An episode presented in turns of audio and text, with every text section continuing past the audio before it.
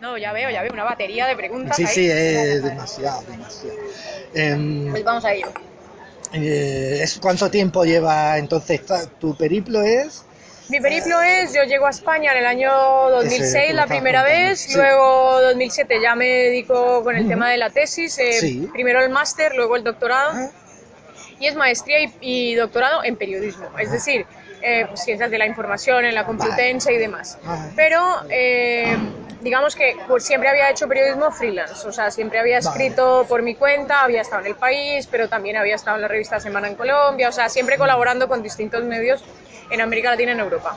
Y de pronto me sentí muy cómoda en el movimiento, en el viaje. Claro. Y se me ocurrió como un pretexto, casi que como una, una especie de diván Sí. para psicoanalizarme, leer otros viajeros que a lo mejor me podrían explicar por qué estaba yo tan cómoda en el movimiento. claro, Porque me sentía tan cómoda fuera de casa, porque no tenía ese sentimiento arraigado nacional, de banderas, de, de todas esas cosas. Entonces me puse a leer y me puse a leer sobre estos. Los primeros que, digamos, influyeron fueron Saint-Exupéry.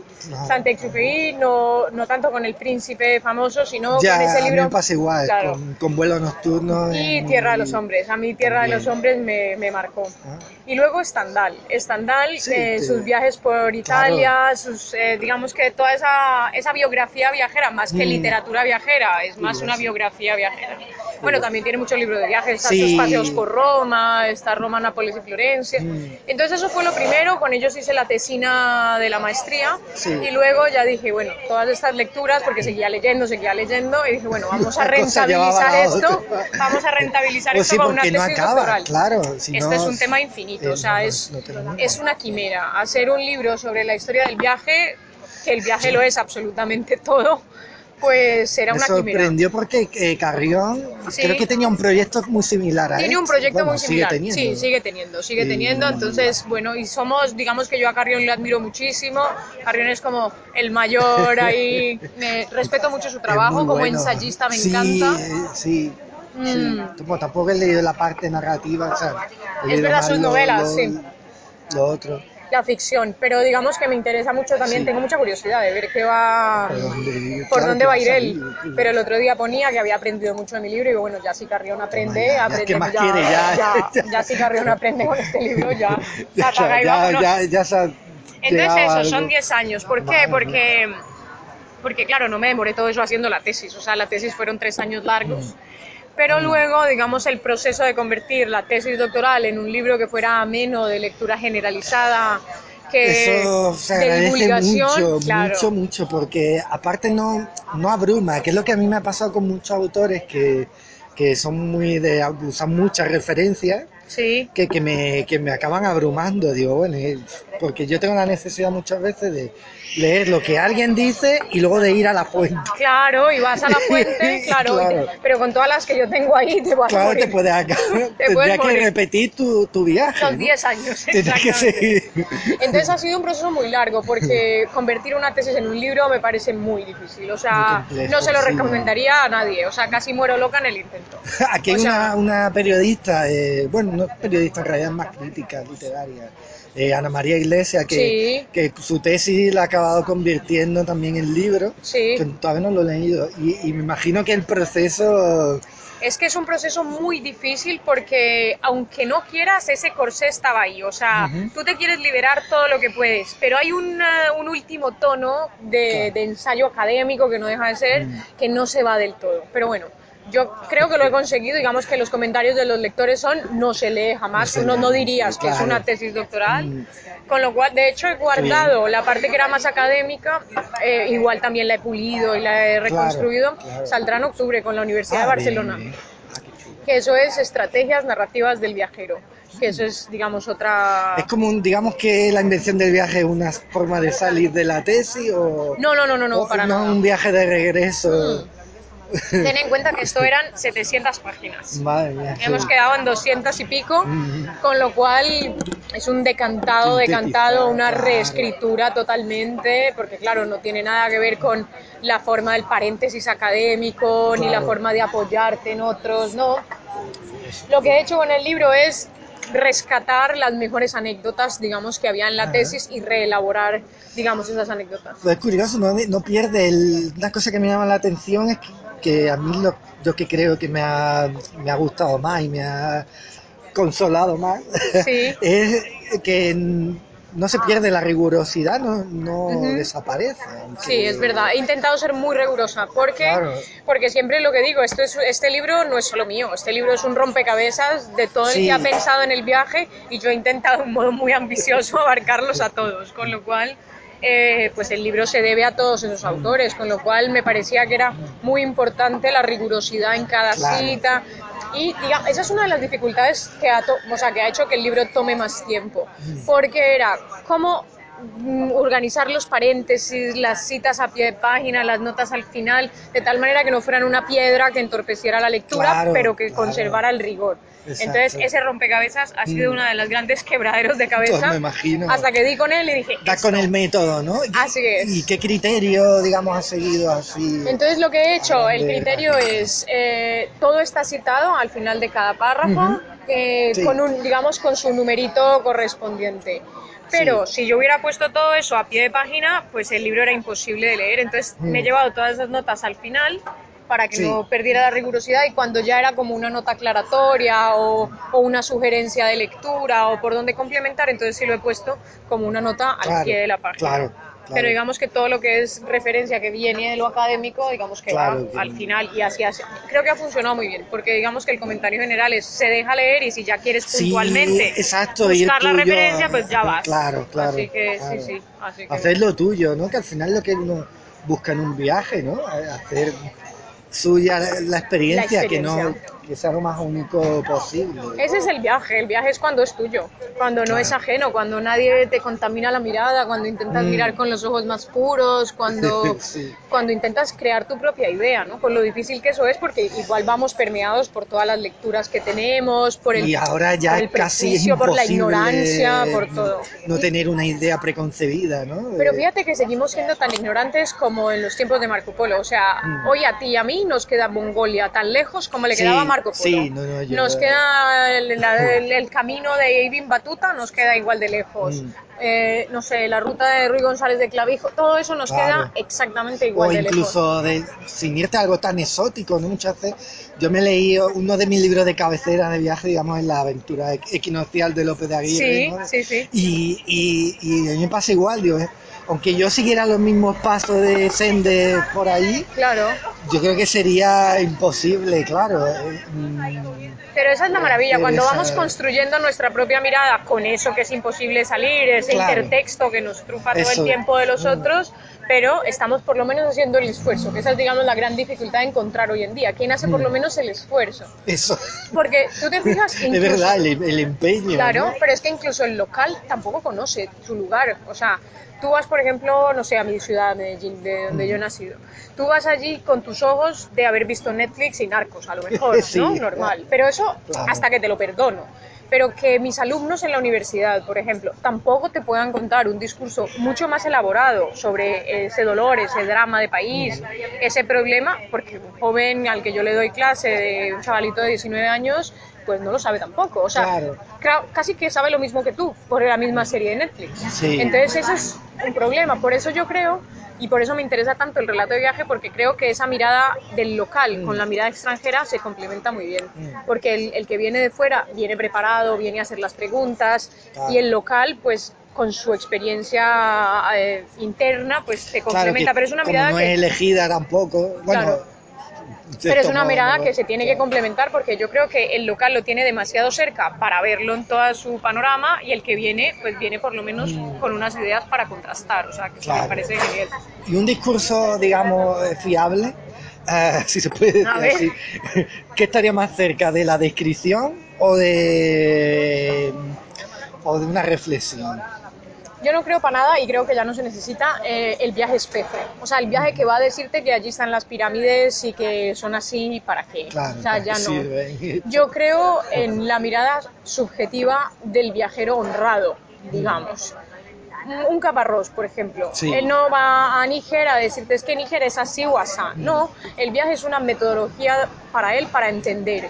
O sea, él me dice, no me llames viajero, porque yo, o sea, no soy viajero porque vaya allí, sino porque Claro. para mí la fuente está allí, o sea, tengo que ir a encontrarla a este la lugar. y ya está. de- Entonces, es un viaje de metodología de la comprensión del mundo. Eso es, digamos, lo que a mí me gusta del viaje hoy, porque el viaje espejo, para que ese es, digamos, el mal llamado periodismo de viajes, Mm. que yo creo que es, eh, digamos, muy problemático en la medida en que a lo mejor te están pagando por ir a ese hotel para hablar maravillas de ese hotel Ya, y, ambas sí. cosas son incompatibles entre, el- Claro, entre el periodismo y la claramente. información, ¿no? Sí, Entonces, es una contradicción. Claro, entonces ese Sí. mal llamado periodismo de viajes está haciendo mucho daño, porque eso no es de viajes, Claro. eso a lo mejor es, es, no sé, de servicio, de contarte cómo es ese hotel, pero no lo llamaría yo de viajes porque ahí no hay alguien que esté haciendo un viaje, no. Bueno, ahí hay un traslado simplemente, Exacto, claro. es, un hay trasla- es un cambio de lugar Sí. y pues te cuenta el Marriott que está en, no sé, en Nueva Delhi, como está en Bogotá o como está en. Cartagena de Indias o como está en Madrid, o sea, es Claro. igual. Entonces ese no, yo creo en esa mirada subjetiva La del mirada viajero propia, claro. de ese viajero que se responsabiliza y dice, esto es lo que yo he visto, Mm. esto es lo que yo he entendido, esto es lo que yo creo que puede explicar esta situación, pero ni por una vez diría que esto es lo único cierto, Claro. ni la única mirada, ni la única Claro. posibilidad. A mí me gusta cuando esto que comentas en tu libro de que si partes a un escritor de En viaje dos, en sí. dos, exacto, no, no tiene un viajero por un lado y un escritor por otro, sino que tiene A mí eso a también, claro, a mí eso también me encanta porque yo creo, y esto es algo que siempre digo, es que todos somos viajeros. Y yo creo que eso no va en la cantidad de viajes que hayas hecho, o sea, ni lo lejos que hayas Claro. estado, sino que es una sensación, un modo de habitar el mundo, un modo de estar. Entonces yo, por ejemplo, nunca me llamaría viajera porque haya ido a muchos sitios, sino porque me siento permanentemente en tránsito. O sea, hoy puedo estar aquí, mañana, mañana, pero no, no por No el por cuestión movimiento, laboral exacto, no por el movimiento, sino como una sensación. Esa frase también que pongo ahí de una chica que se llama Rosy Brandati que dice, ser nómada no es no tener casa, sino que puedes recrear tu casa en cualquier En cualquier lugar. sitio. Mm. Entonces ese es el viajero. Y el viajero también somos todos porque él es el que es valiente y es capaz de elegir, digamos, el destino de su propia vida. Ahí yo, y no todo el mundo lo es, o sea, hay gente que Claro, permite que la vida de pronto le cae encima y esta es la que ha tocado, pero el viajero está en esa búsqueda, al viajero Sí. lo define la búsqueda.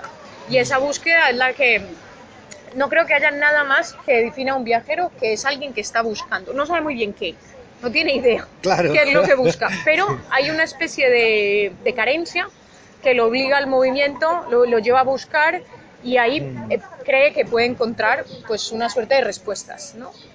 Entonces, eh, cuando digo eso de que lo partes en dos, es porque toda la literatura universal, toda, absolutamente toda, está trufada por el viaje. O sea, está el viaje la permea y aunque hay autores donde tú dirías que no, que dices, ah, pero no sé, Stendhal, pues Sí. Stendhal sus novelas no son de viaje, pero él en sí mismo era un gran viajero. Mm. O Flaubert, Flaubert que tampoco eh, tiene un librito que su viaje Sí, a Oriente, pero lo, lo comprimía todo en un Pero- espacio muy reducido. pero sí. no se entiende Flaubert sin ese viaje a Oriente, sin sus desplazamientos. sin su- Entonces, toda esa descolocación, digamos, ese, ese viajero que se mueve para entender, para comprender, para hacerse en la ruta, ese yo creo que, digamos, cruza toda la literatura universal. Y porque el arquetipo principal, eh, los dos, o sea, Claro. Gilgamesh y Ulises, pues Son- son, son viajeros.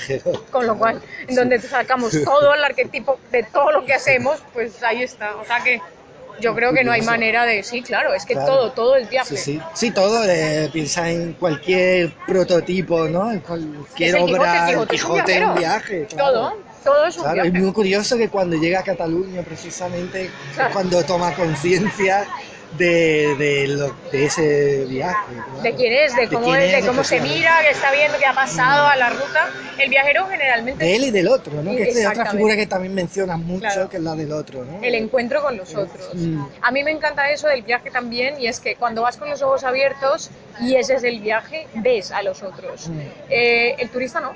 Claro. El turista está o en un grupo donde todos son iguales a él o... eh, Bueno, es- una gincana, como Claro, digo, que, está- sí.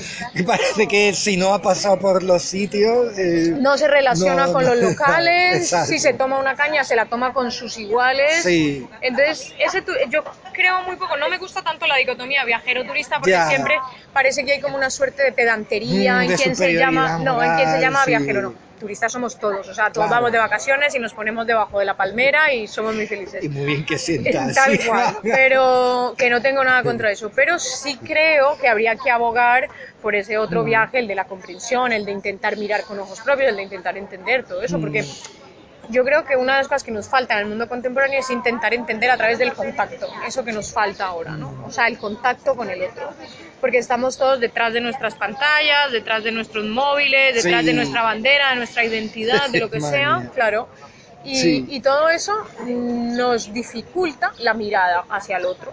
Entonces creo que habría que abogar por el viaje como una, herra- una herramienta de comprensión del otro. Porque mira, en ese, en ese diálogo ahí se acaba la xenofobia, se acaba el racismo, se acaba la superioridad eh, Todo, claro. cultural de unos Sí. y otros, eh, se acaba, o sea, vuelves a, vuelves a ver, vuelves a ver a esa otra persona de por qué está aquí, porque, porque puedes mirar, es que el viaje es dentro de la propia casa, o sea, el viaje a lo cercano, digamos Sí. que es uno de los viajes más pertinentes hoy. O sea, por eso me gusta tanto esto que hace ahora Altair, que se llama el safari cercano o algo Sí. así, o el safari local, o no, Safari, safari, creo que al- era, no me acuerdo, sí, pero es como una cosa así, como, como vamos a mirar, eh, vamos a mirarnos los unos a los otros, ¿no? Sí, Vamos a mirar aquí adentro, porque a veces no conocemos nuestra esquina, conocemos Claro. mucho allá en la lejanía y lo propio bastante más mal, ¿no? también porque la tecnología nos han acercado, entre comillas, Sí. ¿no? O- otros puntos que, Pero eso- que antes nos parecían imposibles, ¿no? Pero yo creo que es lo contrario. Yo no sé, pero tengo la sensación de que la tecnología, en lugar de acercarnos, aleja. Nos aleja. wow. porque nos hace tener como esa falsa idea de que estamos cada vez más cerca. Yo creo que no, yo creo que el mundo tiene eh, barreras cada vez más altas, eh, es más difícil moverse que antes. Por ejemplo, yo sueño con hacer el viaje que hizo Malta Gellhorn, me parece que en los años 60, Sí. que cruzó toda la línea ecuatorial de Camerún a Zanzíbar, toda, toda la línea de África. Toda- Y ese viaje hoy es imposible, o sea, es impensable. Claro, y cuando ella lo no hizo hay con un un intérprete, un choque. y- Claro, medio, pero hay- toda esa línea claro, hoy es imposible de hacer, no. es imposible. Entonces no creo que el mundo esté ni más comunicado, ni más conectado, ni más cerca. Creo que hay Mm. cada vez más barreras, cada vez más fronteras, cada vez más pasaportes, eh, cada vez eh, una mirada más desconfiada del otro que Quizás viene. sí, ahí está Hay mucha más sobre todo el problema, yo creo. Sí, Sí. es muy difícil. O sea, cuando alguien me dice, bueno, pero tú qué harías, digo, no, no, yo, yo soluciones no, yo hago el ensayo. Claro. Yo no- la solución yo no te la sé dar, pero, Mm. pero sí creo que, que hay que abogar siempre por eh, ir eliminando banderas en vez de ir levantando más muros. Claro. claro, Siempre pienso eso, eliminemos en lugar de levantar. Claro. Sí, sí. Por ejemplo, mira América Latina, que eso es todo prácticamente un continente que debería ser hermano. Hablamos el mismo idioma, salvo Brasil, eh, y no tenemos ni siquiera un tren de alta velocidad que nos conecte a Mm. unos con otros, o sea, como funciona aquí en Europa. ¿Por qué? Porque las barreras son demasiado altas entre países. Es muy fuerte, sí, lo, lo mismo los aranceles, la- la- o sea, yo cuando hablo con un editor y me explica el intento de, de llevar sus libros Oh, allí, es, es imposible. Bueno, yo ahora mismo el libro Mm. pade- padece que el libro no ha llegado a Colombia porque la distribuidora no, no, No, la distribuidora le parece que, que cómo compite con Amazon, que Ya. Amazon es muy barato. Y le digo, pues mira, pues sí, es que es muy barato Amazon, tendrás que venderlo al precio de Amazon. Claro. Porque, pero que no, que ella no puede y bueno. Entonces, ahora mismo el libro padece un problema de fronteras. Qué o sea, un libro, de, que va de lo de contrario. lo contrario, un libro Sí. viajero, tiene problemas para llegar a mi casa. Es muy fuerte, ¿eh? es muy Sí, fuerte. sí. Sí, sí. Pero bueno, hoy viaja más fácil la mercancía que las personas. Viaja más fácil, todo, todo tiene más dificultades de viajar hoy Mm. que antes, creo yo. Claro, porque antes la, la dificultad estaba en, en la geografía Exacto. y eso que en teoría se ha resuelto, eh, le hemos puesto nuevas, Nuevas barreras, nuevas historias. Así es, mía, así es. qué contradictorios somos, la verdad. Sí, no, es tremendo. Y, eh, ¿tú, ¿Tú hay un momento en el que dejes de pensar en el viaje o, o es algo, digamos, que estás en- con un piloto automático? El viaje Y- siempre está, el viaje siempre está. A mí me preguntan, ¿y ahora cuánto tiempo te vas a sacar en Medellín? Digo, no lo sé. Ahora estoy muy bien.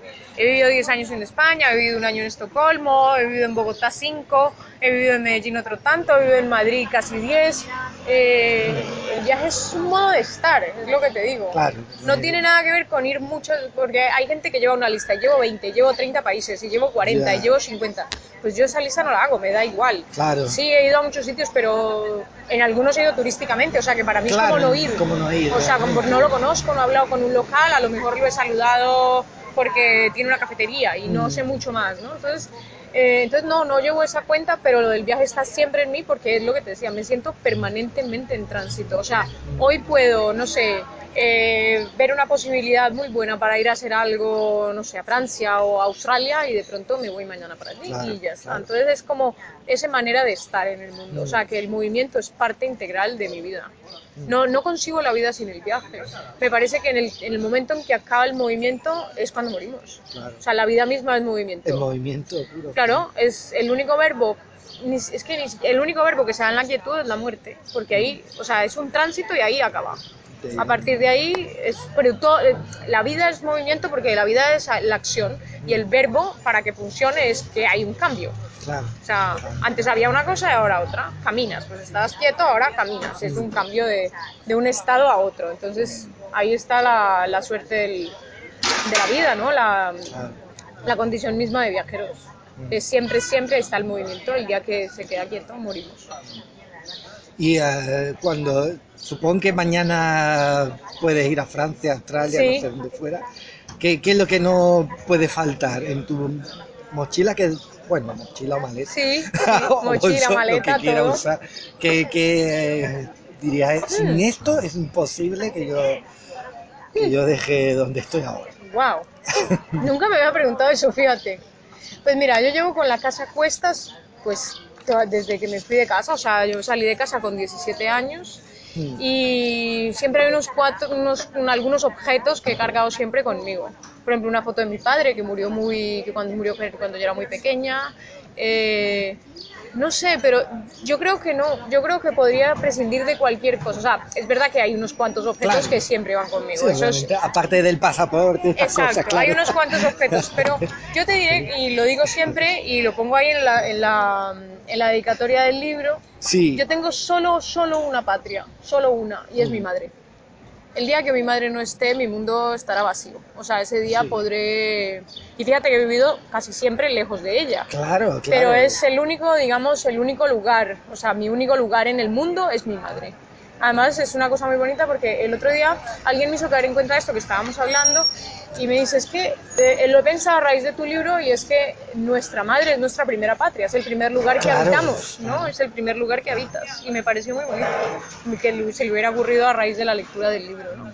Y, pero no, yo puedo prescindir de casi cualquier objeto, no, no tengo ningún fetiche, ningún tipo de cosa rara, ¿no? Hay obviamente cosas, como te digo.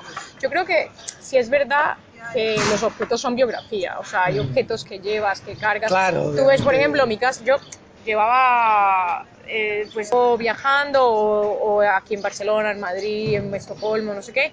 Y una de las cosas más bonitas de haber abierto mi casa eh, en Medellín ha sido como poner en orden todos esos objetos que había ido, digamos, echando en una Claro. mochila, en una mochila, y de pronto los ves y dices, ah, esta casa es una biografía, ¿no? Porque Claro. este objeto, todo tiene un significado. Mm. Es, es verdad que eso ha sido muy bonito, pero que los tenga que llevar a algún lugar, No, no, probablemente no, probablemente no. no. Am, ¿y, qué clase de viajera serías?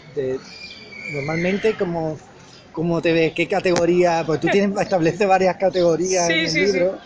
Y yo ya te digo que yo me identifico mucho con el extraviado. Porque yo me pierdo en, en El viajero perdido, sí, el viajero perdido. Es que viajero es el que está perdido. Si no, si, no, si no se te ha perdido nada, estás tan cómodo en el sofá de tu casa. Mm. O sea, si no sientes esa carencia de la que hablábamos hace un momento, Sí.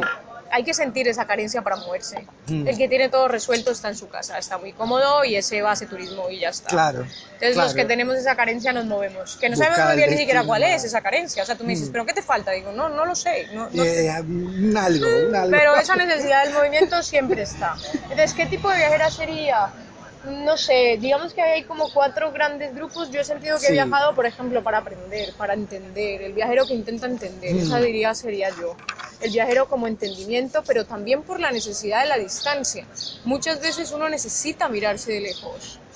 Uno necesita tomar un poco de distancia eh, en esos momentos en los que Mm. en los que tienes más preguntas sobre ti mismo, sobre dónde estás, el lugar que ocupas en el mundo en ese momento, y no hay nada mejor que el viaje.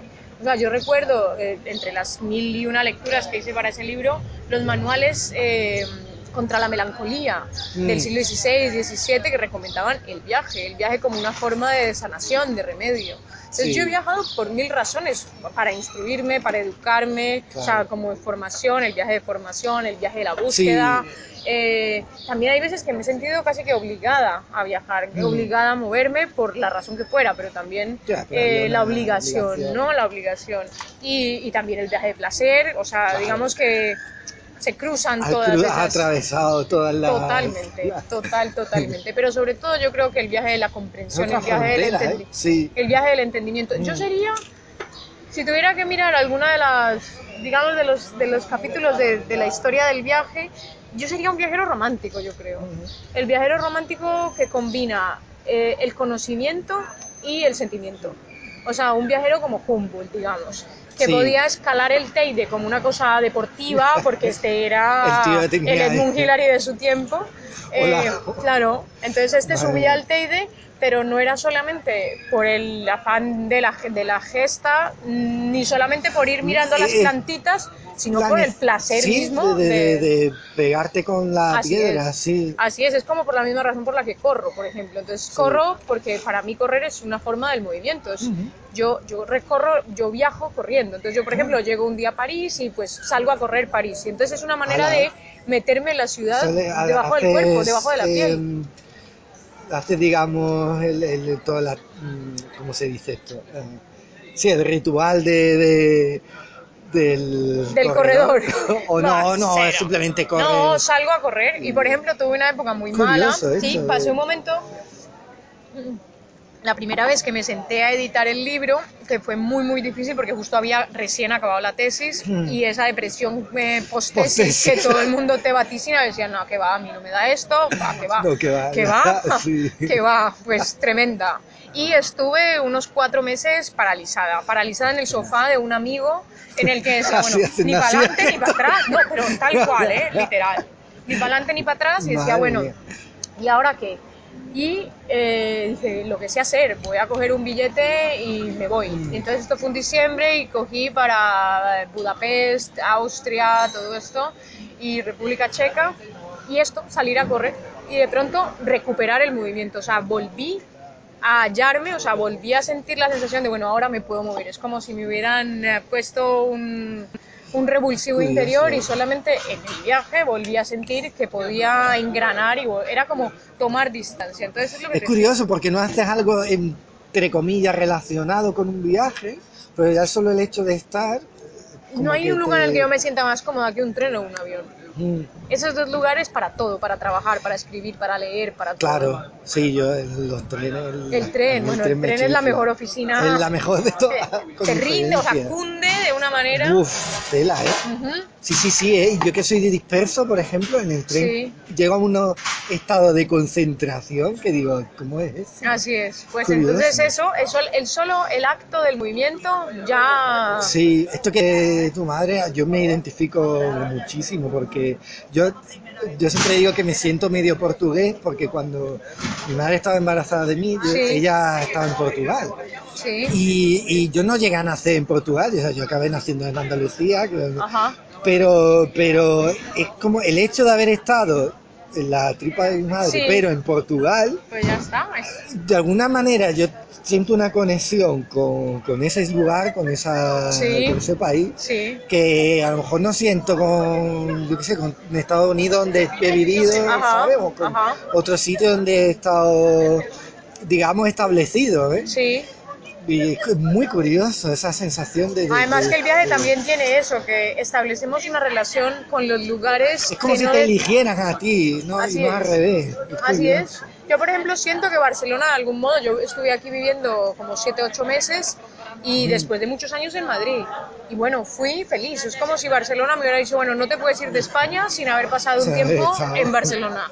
Y buah, felicidad total. O sea, hay, hay días que pienso, si volviera a vivir en España, ¿dónde viviría? Y tengo muchas dificultades para elegir, ¿eh? No sabría si quedarme en Madrid o que es mi casa, o sea, que son Claro, que casi donde has 10 estado. años, etcétera. Le he pasado todos los 20, etcétera. O ese, esos casi 8 meses aquí en Barcelona que fueron la felicidad. Muy intenso. Fueron muy intensos, fue una maravilla, me identifiqué, hice un grupo muy bonito de amigos, entonces Claro. Eso fue, fue muy especial. Entonces, sí, los lugares al final también te eligen o te echan. Hay O lugares, con, que- claro, hay lugares con los que no Es puedes conectar. Yo, por ejemplo, siempre he sentido que Bogotá, que viví cinco años en Bogotá, que Bogotá me maltrataba. O sea, que Bogotá era una ciudad de que todo el tiempo, o sea, iba contra mí. O sea, que yo no había nada que pudiera hacer que la ciudad me golpeaba. Tú eras nacido en Medellín. En ¿no? Medellín, sí, yo nací Ah, en vale. Medellín. A mí me ha pasado eso con mi, con Málaga. O sea, yo, yo eh, siento cierta relación amor-odio con mi ciudad de Ajá. nacimiento por- porque, o sea, yo siempre quiero volver, también porque tengo familia y esto, Sí, pero siempre que no puedo estar allí más de un día o dos, porque tengo, me pasa esa sensación de que Y es que esa además ciudad te echa. tío. solemos tener muy mala relación con el lugar en el que hemos nacido. O sea, es el lugar con el que sentimos, digamos, más libertad para pelear. O sea, Mm. sientes que es el tuyo, entonces sientes que tienes más autoridad para cierto, con ¿verdad? él, Te- ¿no? te, Entonces, te quitas más, como que tienes cierto derecho a, Ah, claro. a criticarlo y a... claro, y a despotricar todo lo que claro, todo lo que porque es el tuyo. Entonces dices, este yo, vamos. Claro. Y me pasa a mí mucho con Medellín. Me había costado muchísimo. La- yo volví la primera vez en el 2014 y no pude. No pude, me costó montones y volví. Volví en ese caso para Estocolmo, que estuve viviendo un año allí. Y luego ya volví en el 2017 y ahora voy mucho más a gusto. Pero he peleado con Medellín desde Claro, siempre, una ¿no? O sea. Eh, me- y de hecho tuve una frustración una, eh, cuando des- antes de, de- estaba esperando digamos ese lapso mientras entregas la tesis y te llaman a defender la tesis Sí. eh, me encargaron eh, para etiqueta negra un texto sobre Medellín. Y me fui a escribirlo y, y fracasaba y no era capaz de escribir porque Medellín se estaba ganando en ese momento todos los premios, ciudad innovadora, eh, de cómo había transformado ese imaginario de violencia en eh, inversión urbana, en transformación social, etcétera. Oye, aquello me quedó súper grande, o sea, no fui capaz de escribir de mi casa. Porque, por ejemplo, tenía este problema de decir nosotros los paisas o ellos los paisas, porque llevaba 10 años fuera, entonces como que me sentía muy rara hablando Claro. de un nosotros en el que no vivía hacía muchísimo tiempo, eh, pero luego era completamente impostado decir los paisas, que es como se le dice a la gente de. Medellín, eh, porque era como Sí. que también eres de ahí, o sea que era muy raro. Mm. Y se lo comenté un día a Caparrós y me dijo, tú tranquila, que yo he tardado 50 años en escribir de Argentina, que es ese libro maravilloso que es El Interior, ¿no? Sí, Entonces yo dije, yo ya quedo muy tranquila, si, si Caparrós ha tardado en escribir Ya, de su casa, ya- ya, puedo yo tardar. Tranquilamente. Ya puedo tranquilamente tomarme mi tiempo. o sea, Sí. ¿tienes alguna algún tipo de superstición, manía eh, o tradición Sí. cuando vas a viajar? Una tontería, sí, sí la tengo. Sí, ah, todas- sí, a mí me gustan las tonterías. Todos tenemos nuestras tonterías. Siempre me bajo con el pie derecho. Procuro, Ah. sí, procuro siempre que si estoy aterrizando sea el pie derecho el que está el que está en el suelo y cuando me bajo del avión o del tren procuro que sea el el- derecho. Es una tontería, pero No, pero lo oye, hago siempre. es Sí, una sí. costumbre, es como si te faltara. Así es, lo hago siempre. Izquierdo, vuelves. Sí, yo vuel- vuelvo y ya digo, ya todo mal, ¿sabes? Ya irá todo mal, todo mal. Y no, no, pero, pero sí. Es, sí, porque, bueno, no sé, hay muchas anécdotas. Por ejemplo, cuando estuve Sí. en la India, en la India que me costó muchísimo. La India me costó como lugar, como destino. Es el lugar en el que más Yo le lejana... tengo miedo, le tengo, nunca he ido, pero le, le tengo pánico, ¿no? No sé por qué, no, me- no me atrevo y, me- y he podido, pero por lo que Pues sea. estuve un tiempo bastante largo y, y fue un lugar de, donde me he sentido más lejos. Fíjate que he estado más lejos en distancia, en kilómetros, Claro. Pero fue el lugar en el que me he sentido más lejos de todo. O sea, de todo lo que yo podía entender. Para mí, mi crónica de la India es una crónica de la incomprensión. O sea, yo allí no entendía nada. No entendía nada, ni entendía ni su relación con el orden, ni con el caos, ni con la mugre, ni con eh, sus dioses, Sí, ni con sus ni creencias. O sea, ni con el calor. O sea, era todo tan lejano. O sea, es que cómo penetras en la cabeza de alguien que cree en 300 millones de dioses. Claro. Es que nos queda muy lejos. Nos cuesta. Luego no, cuando volví de la India, que al final, por eso las lecturas son tan, tan maravillosas, leí el libro este genial que se llama India de Chantal Mayar. Ah, Chantal Mayar, Ah, sí. Esa mujer de una admiración, brutal, sí, es ¿eh? Ahora ha sacado uno, uno muy recientemente. Ah, sí, ah, pues Aunque habla no más de poesía que de. Sí. lo- que- pero ella es otra viajera Ah, de estas que, viajera no, que es impresionante. Imposible que deje de hablar de- del viaje, ¿no? Porque Así le- es. le sale sola. Entonces ella, ella, ella, ella lo comenta en el libro, decía, es que puedes ir a la India eh, 30 veces, o como yo que he pasado muchos años allí y nunca lo vas a entender. O sea, es el hermetismo de una civilización que te tienes que dar por vencido. Y una vez te das por vencido, entonces entras. Y entonces, en ese, yo sentí eso cuando me quedaban como cuatro días para volver. Y digo, ahora ya, estoy totalmente ya- cómoda, ahora ya cuando me tengo que ir. Que suele pasar a veces en los viajes, que, que ya cuando te tienes que devolver es cuando empiezas a Mm. atisbar un poquito de, de entendimiento y comprensión. Sí, no, Mayar tiene muchas cosas muy buenas. Por ejemplo, cuando habla del viaje, algo suyo que me encanta, y es que dice que una, una de las diferencias entre el viaje y el turismo es que necesitas el choque. El viaje te da el choque con el otro, porque te descoloca. Claro. Porque es ahí cuando puedes ver quién eres, hasta cuáles son tus límites, hasta dónde puedes llegar, eh, cuáles son tus referentes, Mm. eh, de qué te puedes soltar, de qué no. En cambio, el turista generalmente no, no tiene ese choque, porque mira y va mirando y ya está, Claro. sin vivir, ¿no? Sin vivir mucho. Entonces, a mí me- no es que quiera establecer todo el tiempo la comparación, pero sí no, creo pero que son es, dos cosas. inevitable a veces. Sí, creo que son dos cosas muy sí, diferentes. Claro. Sí. A mí una cosa que me gusta mucho del libro y es algo de lo que, digamos, me, me han preguntado poco, y es que, porque yo escribí el libro, y como te decía al principio, con una idea de entender mis propias sensaciones respecto al viaje y al movimiento, eh, respecto a mi vivencia como extranjera, mi ser extranjero. Y creo que una de las cosas que más puede conectar un lector con este libro, con la invención del viaje, es que todos somos viajeros porque todos hemos experimentado la partida, el tránsito y el regreso. Y esas tres cosas las hemos vivido todos.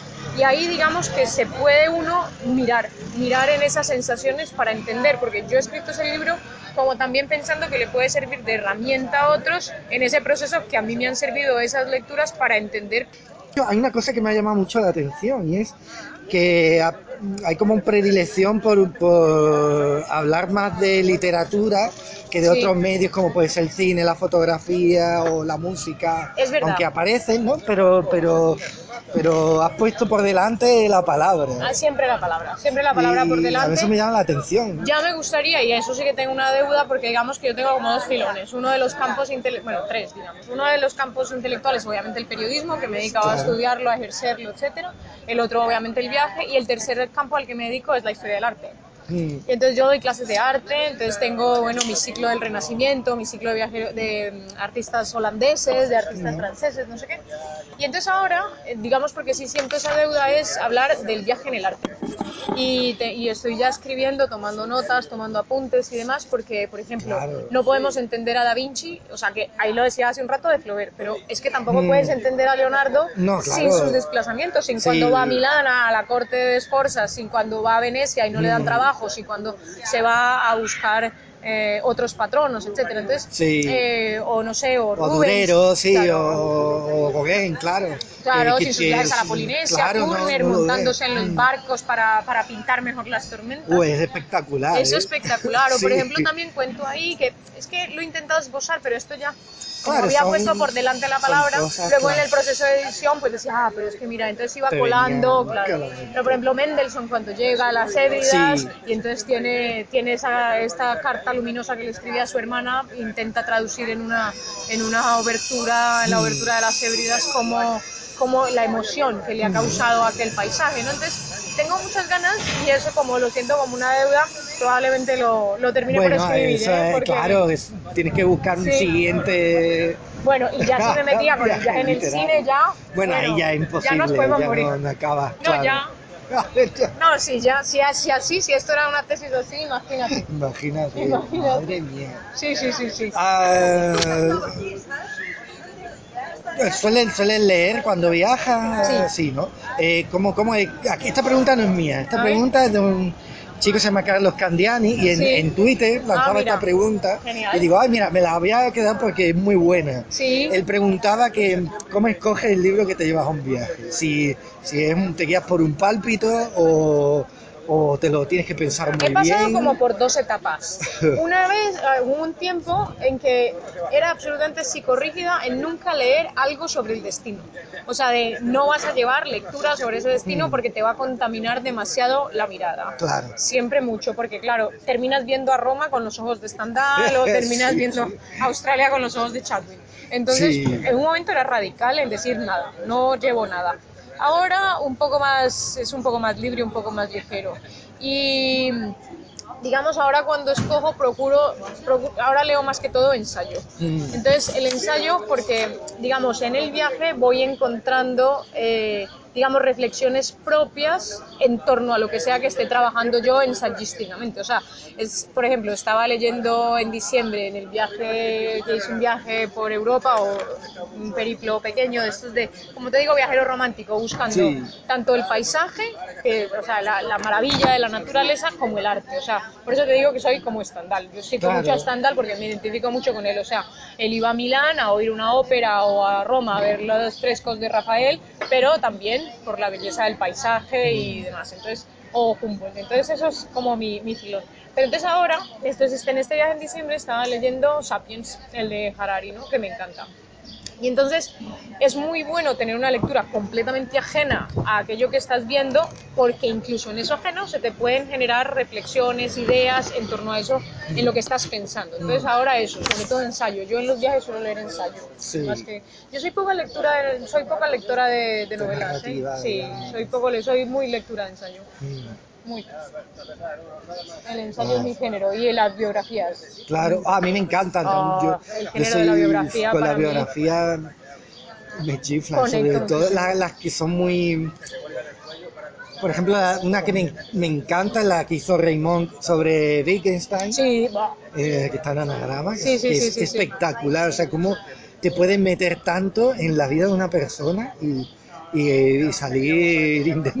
Así es, yo, he, yo he disfrutado la última, sí que haya disfrutado la de Isaacson, de Leonardo Sí, ah, esa también la Bueno, Isaacson que buenísima, tiene además este sí. tono que es un, Sí, sí, un tono es divulgador que está genial. súper divulgador, es verdad. Entonces está muy bien, sí, sí. Es Genial. como la aspiración. Sí. Sí, es como el tono que quieres conseguir. ¿Qué, qué te ofrecería la literatura que no te puede dar el viaje? ¿O es imposible que te ofrezca, o al revés? Eh, la literatura te da algo que... La literatura ¿Que es viaje viaje, no encuentras, es viaje o- en sí misma. La literatura es un motivo para echarse a andar, para irse al camino. Mm, La buena literatura lo que es es que, es que te obliga a salir del sillón y coger la maleta. Claro. Entonces eso te da, te da la literatura. La literatura es un estímulo a la curiosidad, es un estímulo a la pregunta y eso mueve el viaje desde siempre. Yo, Ay, no, lo siento, lo siento. la, literatura como motor, igual que el viaje, creo que cumplen la misma función. Porque ambos, ambos actos son actos narrativos. Tú escribes al caminar, escribes al viajar y escribes también al leer y lees al escribir. O sea, es como.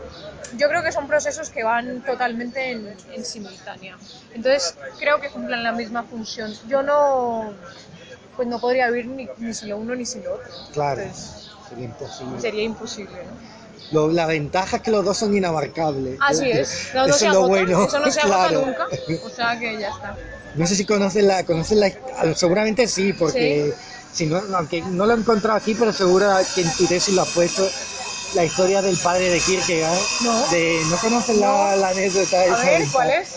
Bueno, el padre le decía, tú sabes que era acauda- acaudalado, el que Sí, tenía sí, sí, dinero, sí, y le decía al, cuando era muy joven, Kierkegaard le decía, vamos, nos vamos a viajar, Ajá. vámonos tú y yo de viaje. Sí, Se lo llevaba a casa, Sí. le decía, en la planta 1 ok. está Francia. Ok. Dice, y el viaje, el tío le organizaba el viaje, pero en su casa, no iban al sitio, aun teniendo la posibilidad de ir, Me encanta. pues se, se- era un viaje inventado, lo, lo obligaba a viajar. Me has hecho, me has dado una idea buenísima para los ejercicios de periodismo que le pongo a mis alumnos. Es que es brutal, porque tío le- Brutal. y luego le, le hacía preguntas aquí que era de, bueno, ¿qué has visto? Claro, buenísimo. Oye, es un ejercicio como lo llamaré sorelesco. Yo fui, yo fui alumna de Sorela, que Sorela me dirigió la tesis, Pedro. Sorela. Y en la, en la mítica clase de Sorela en Ciencias de la Información en la Mm. Complu, y él te ponía ejercicios tan extraños como que había que hacer un texto, eh, un texto bailable, por ejemplo. Pero no podía hacer esto, que todo el mundo llegaba con la típica rima que, Ya, que- sí. que no funcionaba. O te decía que había que buscar la gramática del cocido, la gramática del cocido madrileño. Y tú decías, "Tío, vamos a Qué qué". bueno. O te mandaba un día a entrevistar una estatua del Museo del Prado, una escultura del Museo del Prado o una nube. Y te parecía todo esto como una Qué tontería y luego grande, qué va, qué va, sí, sí. era lo más grande, vamos. Y te ponías a hacer estos ejercicios, al principio pensabas que aquello era una parida, que esto era una idiotez, que... pero luego tú te pones a entrevistar a, a la escultura y tienes, te obligas a hacer buenas preguntas, o sea, tienes Efectivamente, Dices, claro. pero ¿qué vas a hacer? ¿Qué, qué, qué le preguntas a esto? Pues te tendrás que empollar qué es la escultura y eso te da un ejercicio de comprensión tremendo. Conocer su biografía, Pues oye, claro. voy a mandar a mis alumnos Güey, en yo flipé con ese, con esa, cuando me interesa anécdota, digo, Sí, sí, sí. porque además que